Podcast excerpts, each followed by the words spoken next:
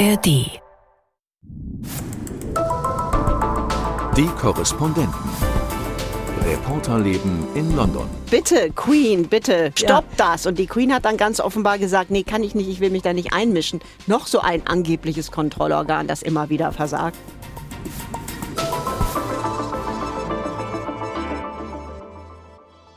Herzlich willkommen zum Podcast vom Midford Place. Hier melden sich wieder die London-Korrespondenten, Korrespondentinnen heute. Wir sind nämlich eine reine Frauenrunde, bestehend aus Gabi Biesinger. Hello. Annette Dittert. Hallo. Und mir, Imke Köhler.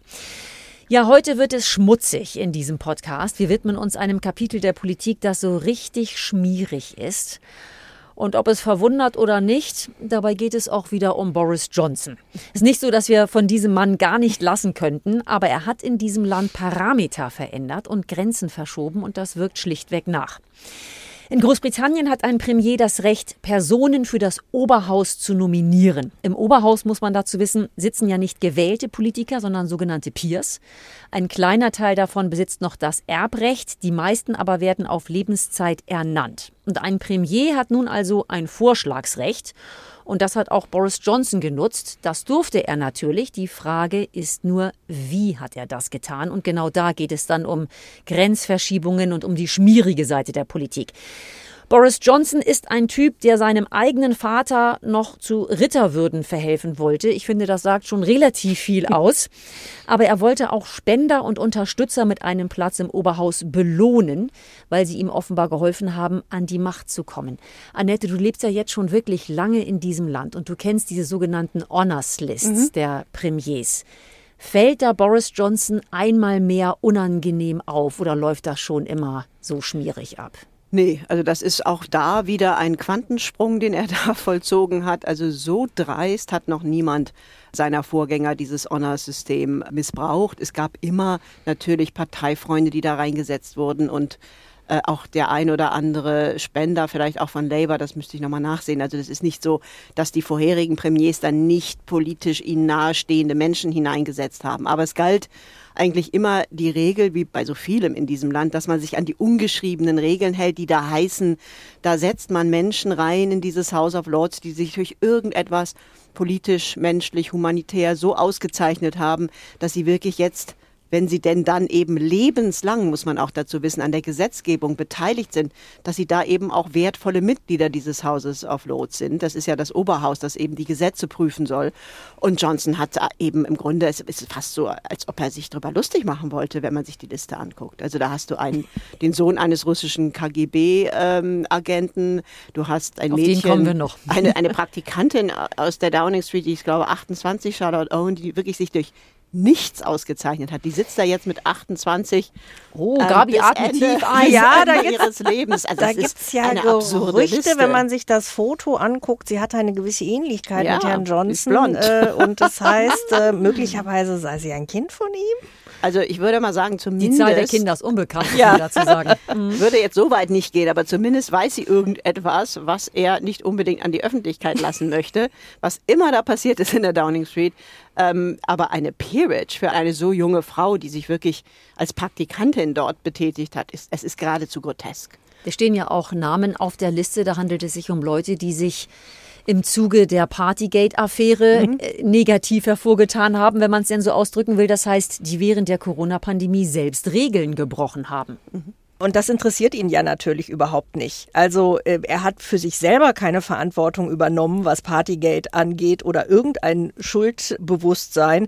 Und darum ist es ihm ja auch völlig egal, ob da jetzt die gesamten Mitwirkenden dieser ganzen Geschichte zu hohen Ehren befördert werden. Ich meine, das Erschreckende an dem Ganzen ist, dass es eben kein echtes Kontrollsystem gibt. Es gibt eine Kommission für diese Ernennung der Peers. Es gibt eine Ko Kommission im House of Lords, Holac, und äh, die sollen eigentlich solche Peerages prüfen und sollen eigentlich Menschen, die dafür nicht in Frage kommen, weil sie eben sich nicht äh, durch ihre bisherigen Verdienste für eine Gesetzgebung lebenslang eignen. Die sollen die eigentlich aussortieren und die sollen dann auch dem Premier nahelegen, die von der Liste wieder runterzunehmen. Das hat aber Johnson, und das ist das Schlimme, das kann ein Premier und Johnson hat deswegen dieses Recht, das einfach zu ignorieren in Anspruch genommen und hat das eben einfach zur Seite gefegt. Und das ist wirklich eine der vielen Fälle, wo man einfach sieht, dass die britische nicht geschriebene Verfassung äh, der Exekutive eine solche Macht verleiht, dass alle Kontrollgremien, die drumherum sind, wenn man sie denn nicht freiwillig respektiert, eigentlich für die Katz sind. Johnson hat noch mehr ignoriert. Und da kommen wir mal auf eine jetzt ausgestrahlte Dokumentation von Channel 4 zu sprechen. Boris the Lord and the Russian Spy heißt die.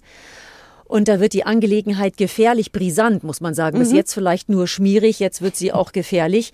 Es ist nicht alles neu in dieser Dokumentation, aber es ist trotzdem unglaublich interessant, das nochmal so verdichtet in einer Gesamtschau zu sehen. Das hat wirklich beeindruckt. Ausgangspunkt der Geschichte ist Alexander Lebedev, ein russischer Oligarch und Politiker, der früher aber KGB-Agent war und als solcher in London stationiert, also ein russischer Spion, der Großbritannien ausspionieren sollte. Und dann ist dieser Mann nach dem Untergang der Sowjetunion zum Milliardär geworden. Offenbar ein Mann, der eine große Putin-Nähe besitzt. Und dieser Alexander Lebedev hat einen Sohn, Evgeny Lebedev, der ist hier in Großbritannien aufgewachsen, ist britischer Staatsbürger. Und die beiden sind dann hier zu Celebs geworden. Mit ihrem vielen Geld haben sie Partys geschmissen, High Society Events veranstaltet und da war das britische Who is Who zugegen aus Politik und Gesellschaft. Und die beiden haben dann ihren Einfluss immer weiterentwickelt. Eben dadurch zum Beispiel, dass sie angefangen haben, Zeitungen zu kaufen. Und wenn man einen Nerv in einer Gesellschaft äh, treffen will, dann kauft man sich eine Zeitung, um Einfluss zu gewinnen, um Meinung zu machen. Und als erstes war das der Evening Standard, eine sehr weit verbreitete Abendzeitung, die dann auch kostenlos wurde tatsächlich. Und damals unter der Regierung Blair wurde dann der Wirtschaftsminister Peter Mendelssohn gefragt, finden Sie das denn in Ordnung, dass, äh, also Jewgeni hat dann die Zeitung geleitet, dass der Sohn eines russischen Ex-Spions hier ein wichtiges Meinungsmedium erwirbt. Mhm. Äh, und dann hieß es nur, naja, sonst wäre die Zeitung Zeitung vor die Hunde gegangen, hätte sich nicht halten können. Wir sind doch froh, dass es sie mhm. weitergibt. Und dann wurde per Evening Standard Boris Johnson zum Londoner ja, Bürgermeister genau. gekürt. Also mhm. die haben den wahnsinnig unterstützt. Der ist ja eben mit Lebedev befreundet, genau. mit dem Sohn Lebedev. Genau, da gab es eine große Nähe. Ja. Und der hat ihn also gepusht und der sitzt jetzt auch im Oberhaus. Ja, also, das ist total absurd. Der ist jetzt Lord of Siberia und kann lebenslang. Ja, es, ist und wirklich, es ist wirklich wie ein Witz, ja, aber es ist ja wahr. Und er kann jetzt lebenslang die Gesetze mitbestimmen. Ich meine, das ist schon grotesk. Und dass das eben damals letztlich durchgegangen ist, obwohl es ganz massiven Einspruch und Widerspruch der Geheimdienste gab. Genau, auf den das Punkt wollte ich hinaus. Ja. Du hast mich vorhin gesagt, Boris Johnson ignoriert ja auch mal ja. hier und da was. Das hat er damals auch ignoriert. Es ging nicht nur darum, dass hier der Sohn eines Ex-KGB-Agenten großen gesellschaftlichen und politischen Einfluss bekommt und Meinungsmache betreiben kann, sondern dass es eben beim Sohn massive Sicherheitsvorbehalte gab und Warnungen der Geheimdienste und Sicherheitsbehörden.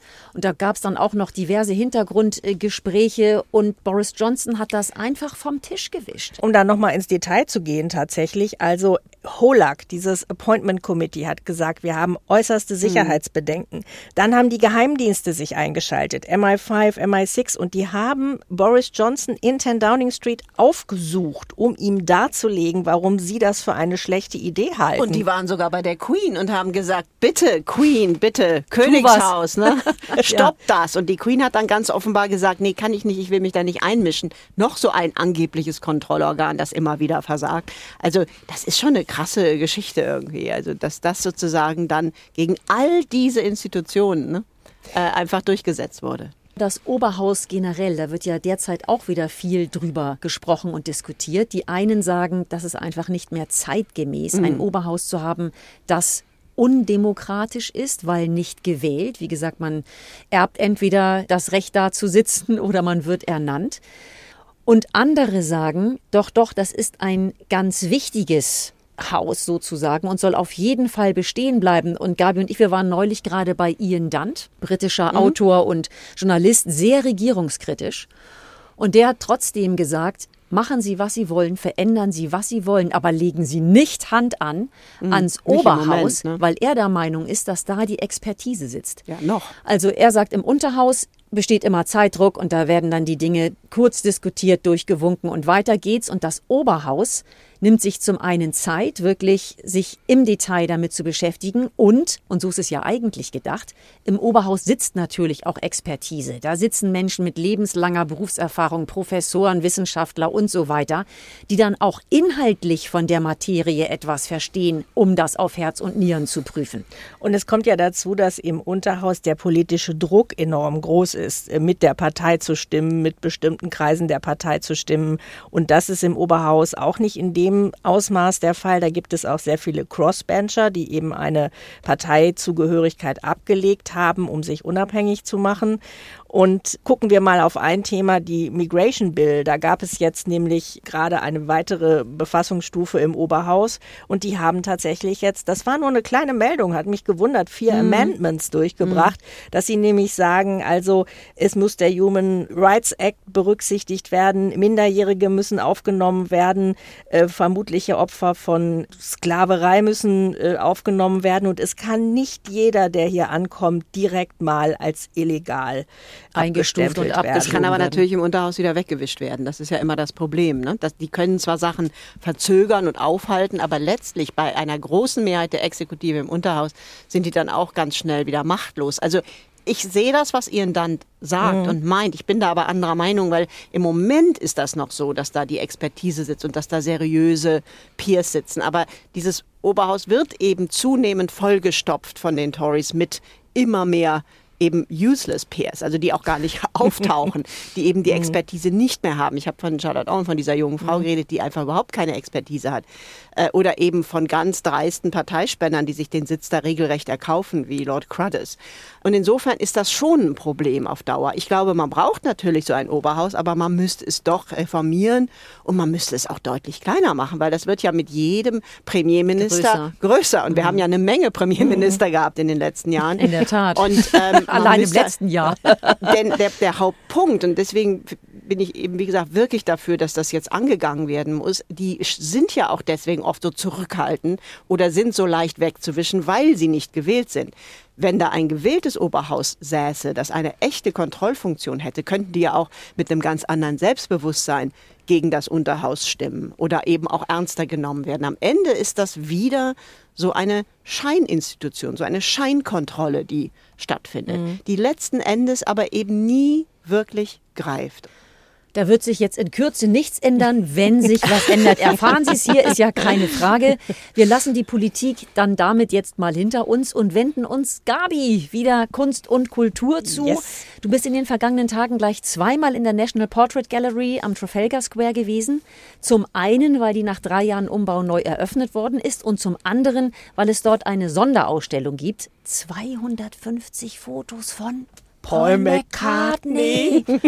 genau, die hat er 63, 64 geschossen und hat die dann jetzt vor kurzem mal wieder entdeckt. Nun sind sie zu sehen, da kommen wir gleich drauf. Aber erst noch mal kurz zum Museum selbst. Wie sieht denn das aus nach der Umbauphase? Was ist da los? Ja, also der Eingang ist schon mal woanders. Mhm. Äh, man musste bisher immer an der geschäftigen Charing Crossroad sich da so einfädeln. So und jetzt gibt's so einen kleinen Vorplatz, richtig schön und neue Türen. Und das sind riesige hohe Bronzetüren, die dann gleich von Tracy Emin, eben mhm. der bekannten Künstlerin mit Gesichtern, bezeichnet worden sind. Und da sieht man dann auch schon direkt, was sich getan hat. Nämlich es sind mehr Frauen in die National Portrait Gallery gekommen. Zumindest auf der Tür. auf der Tür, aber auch. Und ich meine, in älteren Perioden ist das ein Problem, aber für modernere Kunst hat die Gallery, rühmt sich jetzt, dass 48 Prozent der Gemälde, Fotos und Skulpturen aus dem 20. und 21. Jahrhundert jetzt Frauen zeigen. Und der Sinn dieser National Portrait Gallery ist ja im Grunde Menschen zu würdigen, die einen bedeutenden Beitrag geleistet mhm. haben zu Großbritannien, Gesellschaft, Kultur, Politik. Und da hat man natürlich an Galerien von Monarchen, Politikern, mhm. you know it, aber auch eben natürlich Ed Sheeran, Kate Moss, äh, David Beckham, Malala. Und ich kann nur sagen, wer am Trafalgar Square rumläuft und mal ein Viertelstündchen Zeit hat, die Dauerausstellung ist ja kostenlos, sollte da mal durch so ein paar Gänge streifen. Das lohnt sich wirklich. Also das heißt, der Umbau, ich war nämlich noch nicht da, deswegen bin mhm. ich echt neugierig. Ist wirklich gelungen? Also lohnt ich sich total, wirklich? ja. Also es haben, sie haben auch mehr Fläche geschaffen, sie haben es heller gemacht. Mhm. Die meisten Räume sind so in intensiven Farben getüncht, mhm. also man mhm. taucht da richtig richtig Okay, ein. great. Ich finde es wirklich sehr gelungen. Klingt wirklich gut. Und dann kommen wir mal zur Paul McCartney-Ausstellung. Die ist wahrscheinlich auch wirklich gut, wirst du uns gleich sagen. Der hat in seinem Archiv gekramt und irgendwie tausend Negative und Fotos wieder entdeckt, die er selbst in drei Monaten geschossen hat, nämlich zwischen Dezember 63 und Februar 64. Augen des Sturms heißt die Ausstellung und jetzt ist sie zu sehen und du hast sie gesehen. Was gibt's zu entdecken? Genau, das sind drei ganz entscheidende Monate, weil das die waren, in denen die Beatles so richtig groß wurden. Vor allen Dingen in den USA. Also die Ausstellung ist so nach äh, den Stationen, die sie in den drei Monaten hatten, gegliedert. Geht los in Liverpool, London, Paris, New York, Washington, Miami. Da waren sie unterwegs. Und ähm, auf dieser Tour merkt man auch, wie die Fotos von Paul immer besser werden. Am Anfang noch ein bisschen unscharf verwackelt und dann hat die Kuratorin gesagt, hat er sich auch ganz viel abgeguckt von anderen Fotografen, hat mit denen geübt quasi und am Schluss sind das wirklich richtig gute Fotos. Und also man gerät da quasi so einen Rausch rein. Also bei den USA, dann sind erwarten am Flughafen in New York, warten Tausende auf allen Etagen des Flughafens und ähm, normalerweise hat man ja dann den Blick, dass ein Fotograf fotografiert, wie die Fans auf die Idole warten. Und hier hat man das Idol, die Perspektive des Idols, das die Fans sieht und auf die Fans blickt. Und das ist natürlich was ganz anderes, ähm, als man sonst zu sehen kriegt. Und bei einem Interview ähm, mit der BBC, das Paul über die Ausstellung gemacht hat, ähm, ist er auch gefragt worden, was bedeutet dir denn die Ausstellung? Und da hat er Folgendes gesagt. we were really close, you know.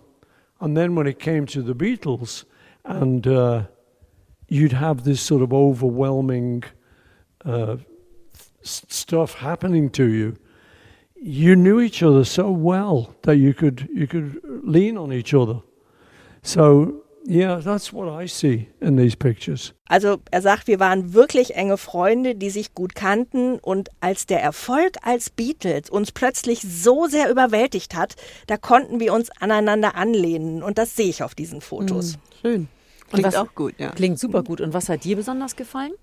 Also ich fand diesen letzten Raum am tollsten. Da äh, war quasi der Teil der Amerika-Tour schon vorbei. Sie sind in Miami, ähm, erholen sich da ganz viele Poolbilder und Strandfotos und dieser Raum ist selber in so einem Pool hellblau gestrichen und es, es ist so blubbernde Easy Listening Musik. Man denkt fast selbst, man ist da irgendwie am Pool und sie blödeln da so rum und dann gibt's ein Foto, wo John, der hüpft gerade so ins Wasser und er ist gerade wirklich so auf der Wasseroberfläche. Es sieht aus, als ob er übers Wasser geht und dann sagt Paul in dem Interview auch, ähm, ja, das ist der Beweis, John konnte übers Wasser gehen. Und ich meine, John Lennon hat ja mal gesagt, wir sind bekannter als Jesus. Also von daher äh, schließt sich da auch wieder ein Kreis. Und was ich auch toll finde, ist, was man halt einfach so intime Einblicke kriegt, die nur ein Insider knipsen konnte. Also weiter vorne zum Beispiel ist ein Bild, George ist im Auto eingeschlafen und äh, liegt da wirklich so ganz entspannt, nickert vor sich hin und Paul sagt,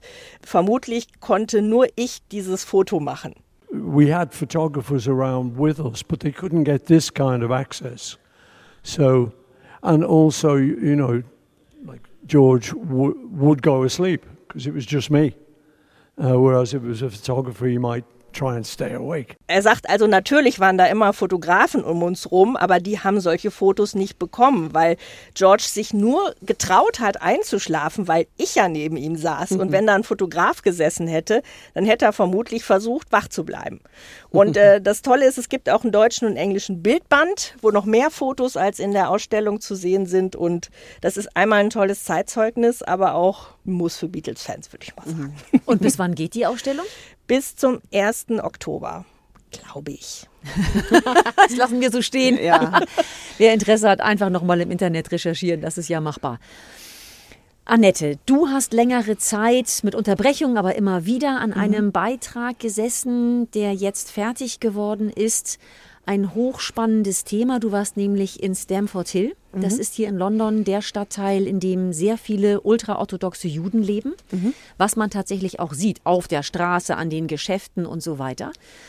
Und du erzählst eine sehr interessante Geschichte, die trotzdem eine ganz andere ist, als du ursprünglich geplant hattest. Wie ist es dazu gekommen? Ach, eigentlich wollte ich ein Porträt machen über Stamford Hill. Das ist nämlich tatsächlich die größte ultraorthodoxe Gemeinde in Europa, die auch ständig weiter wächst. Also die sind jetzt schon über 20.000 und als ich vor 10, 15 Jahren hier hinkam, war das noch ein ganz kleines Eckchen in Stamford Hill. Also die breiten sich immer weiter aus, weil die sich eben einfach wohlfühlen, weil die eben auch viele Kinder haben traditionell, das gehört ja auch dazu und dadurch werden sie äh, immer mehr und das ist eine wirklich flourishing Community, also sagen sie selber von sich auch. Und ich wollte das eigentlich mal porträtieren, wie die eben auch Selbstversorger teilweise sind. Die haben ihre eigenen Ambulance Services, also ihre eigenen Rettungswagen, die ähm, haben ihre eigenen Suppenküchen, die unterstützen sich gegenseitig, weil ja auch viele nicht wirklich arbeiten. Die Männer sind oft in den Toraschulen den ganzen Tag. Und das ist ein faszinierender Mikrokosmos. Und eigentlich wollte ich das darstellen und bin aber da wirklich komplett an die Grenzen gestoßen, weil niemand mit uns reden wollte. Bis ich dann irgendwann verstanden habe, dass es gibt ja ganz viele verschiedene Gruppen unter den Ultraorthodoxen, das eben in Stamford Hill ähm, die Satmars, das ist eine besonders strikte Gruppe, sehr dominant sind. Und die sehen eben oder leben eben hauptsächlich wirklich ganz strikt nach den Regeln aus dem, weiß ich nicht, 17., 18. Jahrhundert. Das ist übrigens auch die Gruppe, die in diesem berühmten Film Unorthodox, mhm. der nach diesem Buch mhm. gemacht wurde, ähm, wo eben eine junge Frau aussteigt. Ähm, diese Gruppe dominiert eben Stamford Hill, also eine sehr strikte Gruppe. Und da ist mir dann auch zunehmend klar geworden, warum wir wahrscheinlich mit diesem Stück äh, gerade mit einer Kamera und ich noch als Frau, die eben nicht Jüdin ist, überhaupt nicht weit kommen. Und am Ende äh, haben wir dann auch eine Aussteigergeschichte gemacht, was auch sehr, sehr, sehr spannend war, weil es nämlich immer mehr auch gerade junge Ultraorthodoxe gibt, die, weil sie ja nun auch mitten in London leben, sich überlegen, hey, es gibt da doch noch eine andere Welt. Und das ähm, versucht diese Gemeinde mit, mit allen Mitteln zu verhindern, vor allem wenn die Frauen dann auch noch mit Kindern rausgehen wollen. Ähm, dann werden ganz teure Anwälte engagiert, die werden bedroht teilweise. Das ist wirklich ein bisschen erschreckend gewesen, was wir da gehört haben. Nun können das auch Einzelfälle gewesen sein, wo es so besonders schlimm war und es ist auch nicht eine Mehrheit, die da raus will, es sind sehr wenige, aber das war schon ein bisschen erschütternd, also zu hören, welche Kraft man braucht, um da rauszukommen weil auch viele von denen überhaupt kein Englisch können. Das muss man sich auch mal überlegen. Also mhm. gerade die Jungen, die Jungs, die werden eben in diese Torastuhlen sehr früh gescheckt und das geht auf Jiddisch und Hebräisch. Und äh, viele sind wirklich gar nicht in der Lage, sich außerhalb von Stamford Hill sprachlich und überhaupt überhaupt zurechtzufinden.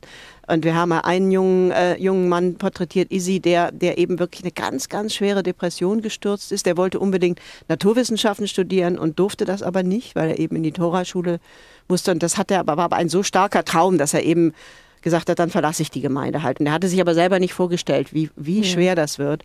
Er hat wirklich extrem gelitten. Also der war dann auch, so hat er mir erzählt, eben auch im Krankenhaus und, und hatte wirklich Mental Health Issues über Jahre. Der hat sich jetzt gefangen, aber der erzählt das auch nochmal so rückblickend und man merkt, dass ihn das immer noch nicht ganz losgelassen hat. Das ist ein Schritt, als ob man wirklich auf einen anderen Planeten geht, wenn man aus diesem Stamford Hill rausgeht.